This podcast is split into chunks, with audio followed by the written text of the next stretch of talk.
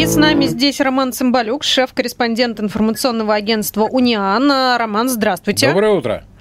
Доброе утро, Татьяна. Доброе утро, Александр. Что за тревожные сообщения пошли как-то про э, вас? Развейте скорее ну, наши э, вот эти вот бес, наши беспокойства. По российским, прежде всего, э, конечно же, э, таким пропагандистским информационным агентством.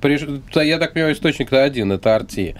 Э, что прокуратура Центрального округа Москвы вызывает э, вас, живущего в столице украинского журналиста Романа э, И типа того э, признаки возбуждения вражды и ненависти. Вам что-нибудь известно об этом? Э, очень интересно начали развиваться события. Самое главное, что последних 13 с хвостиком лет, 13, боже ты мой, я прожил в Москве. И, соответственно, все знают... Вы ну, поболее многих здесь, в Москве-то. У нас, мне ну, кажется, и мэр поменьше здесь живет, чем вы. Ну вот, э, то есть э, многое я на своем веку э, повидал, видел, как Москва похорошела да. при, при Собянине. Масса была изменений и в двухсторонних отношениях. Но тут начались развиваться события очень стремительно. Вы представляете, мне звонят из Кремля, из Кремля, и говорят, Роман, это Кремль, вас... Роман, это Кремль беспокоит. Нет, высвечивается на айфоне Кремль. Э, ну, это, это не шутка на самом так. деле. С пресс-службы Кремля. Хорошо. Я конкретизирую тогда, чтобы не было домыслов. И говорят, Роман, приходите к нам на пресс-конференцию 23 числа, потому что из-за короны э, этот раз мы э, приглашаем персонально. И без вас это мероприятие будет тусклым, неинтересным и не настолько ярким, это как правда. вы обычно его делаете. Я со своей стороны говорю, конечно, это же наша работа ходить э, на все мероприятия и спрашивать у российских э, чиновников и не только, что вы сегодня э, думаете об Украине. Но вопрос, он не меняется. И тут после этого на следующий день мне говорят, Роман, забейте, нет, не говорят, а пишут в российском интернете о том, что на следующий день, примерно в это же время, уже надо пойти в генеральную в прокуратуру ЦАО. И я вот не знаю, как свой этот график сейчас выстраивать. Наверное, надо с кем-то посоветоваться, может быть, даже с вами. Но э, мне просто интересно в том, что мы э, все знают э, мой адрес в Москве, потому что я там зарегистрирован вообще-то. И э, ну, могли бы мне принести какое-нибудь письмо или как, как оно действует. А то, ну, я же не могу на источник приходить в российские, российские э, органы, ориентируясь на источник не, не, если, э, если вам не прислали повестку, вы никуда не идете, Роман. Ну вот, а понимаете, а мне инкриминируют там что пока? Или 15 суток, или 100 часов э, обязательных работ. Я вот думаю, блин, если меня отправят на работы обязательные в Russia Today, то, конечно, будет перебор, наверное. Хотя я не против э, на самом-то деле, но э, всегда интересно посмотреть, э, как работают коллеги которые нам не совсем коллеги, но тем не менее. Не, ну серьезно, если серьезно, то есть у вас нет никакой официальной бумаги, а, которая бы фиксировала этот момент вызова вас на, не знаю, там, беседа, опрос, допрос, там есть разные форматы общения. Ну, вообще-то нет. Ну, то есть я что все читаю. Вот мне вчера много звонило людей с, с одним и тем же вопросом, на который у меня нет у самого ответа. А, вот. Посмотрел сегодня канал Russia ой, простите, Russia, это не Russia Today, а Россия-24, они цитировали наш эфир с Алексеем Алексеевичем Венедиктовым. Э, вот. Э, ну, говорят, что именно, ждут меня. Именно за эфир с Венедиктовым они считают? То есть эфир на нашей радиостанции, видимо? Нет, нет, нет, нет. Ну, слушайте, по сути, что происходит? Насколько ага. я понимаю, это называется давление на СМИ, потому что даже в федеральных каналах они говорят, ты за свои слова ответишь.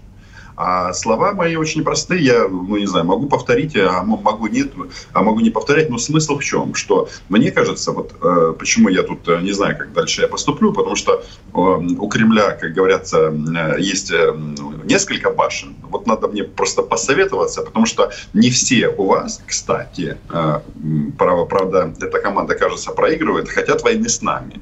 И тезис о том, что э, российским солдатам с оружием в руках лучше не пересекать границу с Украиной дальше, он близок очень многим и в Москве, в том числе людям, которые то, так или иначе связаны с российской властью, потому что ну, все понимают, чем это закончится, и для вас, и для нас. А, вот. Э, ну, очевидно, вот я приму сбалансированное для себя решение, не знаю, что с адвокатами, не адвокатами, посоветуюсь. Но, опять же, повестки нет, э, а приглашение на пресс-конференцию есть. Может, они не хотят, не хотят, чтобы я на пресс-конференцию приходил. Может, еще что-то. Ну, не знаю. То есть ждете, ждете дальнейших разъяснений, каких сигналов там, я не знаю, и так далее. Ну, а, ну да. То да, есть мы, да. я же не могу ориентироваться на сообщения э, каких-то анонимных телеграм-каналов и э, каких-то скриншотов непонятно чего. Да, ну на сообщение Арти вообще сложно Да, мало, может, это пранкеры балуются. Все, да, в аванс Лексусом написали, всяко бывает. Ну, кстати, мы знакомы с э, одним из них, так что Мог да. бы мне позвонить и развести. Ну.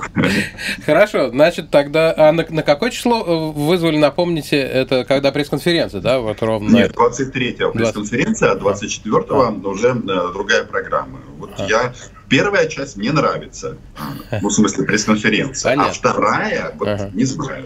Ну, а. пока... Понятно. Ну, подождем, это еще э, пару недель. А вы сами упомянули про э, вот российско-украинский кризис, скажем так, политический. Э, и сами как думаете, Владимир Путин чего хочет? Он вчера отвечал на вопрос, э, значит, будет ли нападать э, Россия на Украину. Сначала сказал нет, но потом добавил но ну и так далее. Что, что думаете, что э, хочет, делает Путин, собирается делать? Я так думаю, что все останется как, так, как сейчас.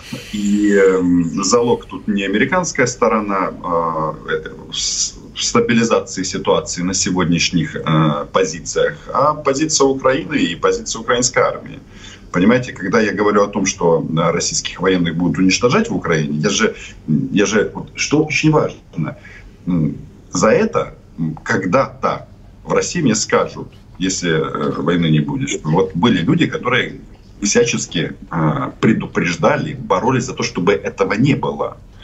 Вот. Ну, э, Владимир Владимирович, он у нас и у вас последняя инстанция и самая основная в части отправки на российских военных. Поэтому я все-таки логично, если это все на, на логику развести, разложить, то никакого смысла нет, потому что, ну, послушайте, а, российская армия Украину не сдвинет. Понимаете? У нас просто не... Вот, Россия как государство у нас не сдвинет.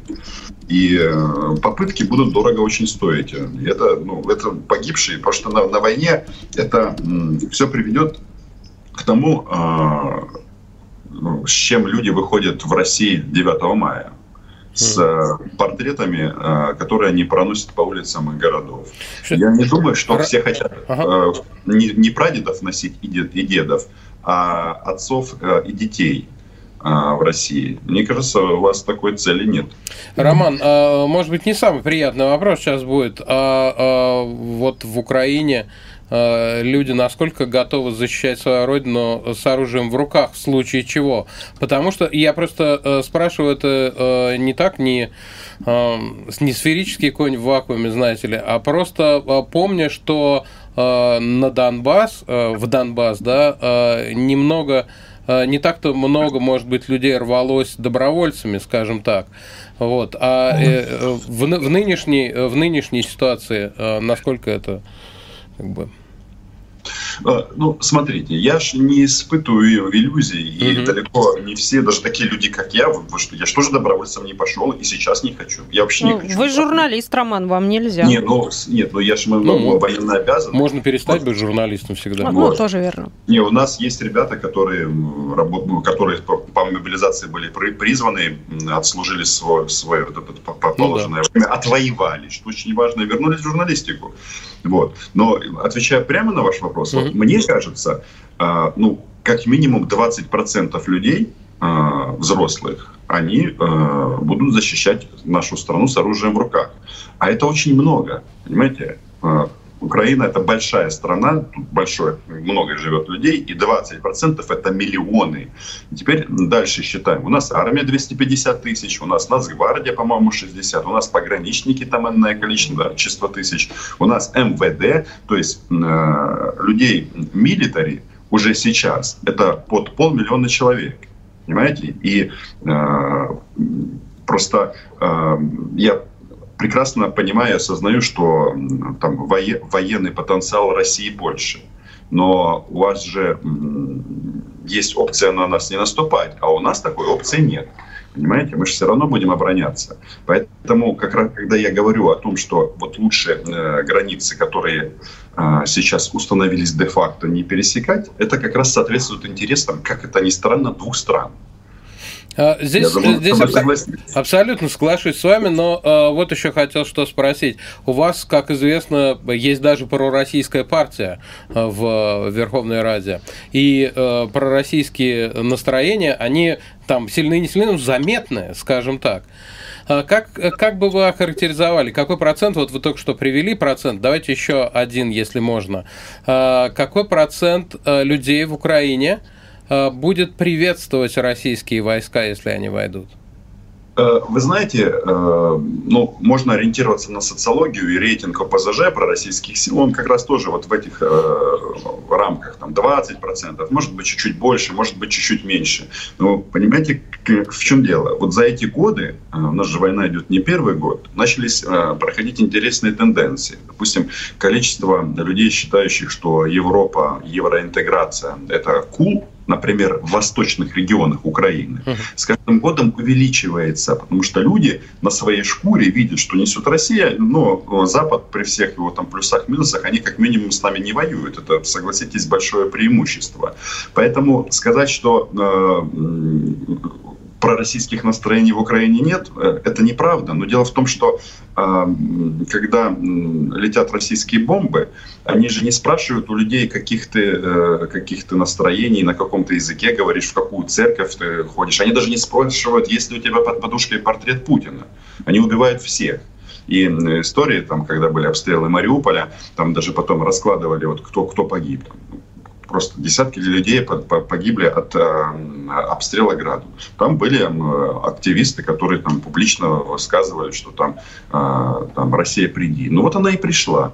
То есть, э, понимаете, в конечном итоге большинство населения, это касается не только Украины, это общая тенденция мировая, а большинство населения, оно, ну, скажем так, не, не занимает суперактивную позицию, а, а решать будут другие люди.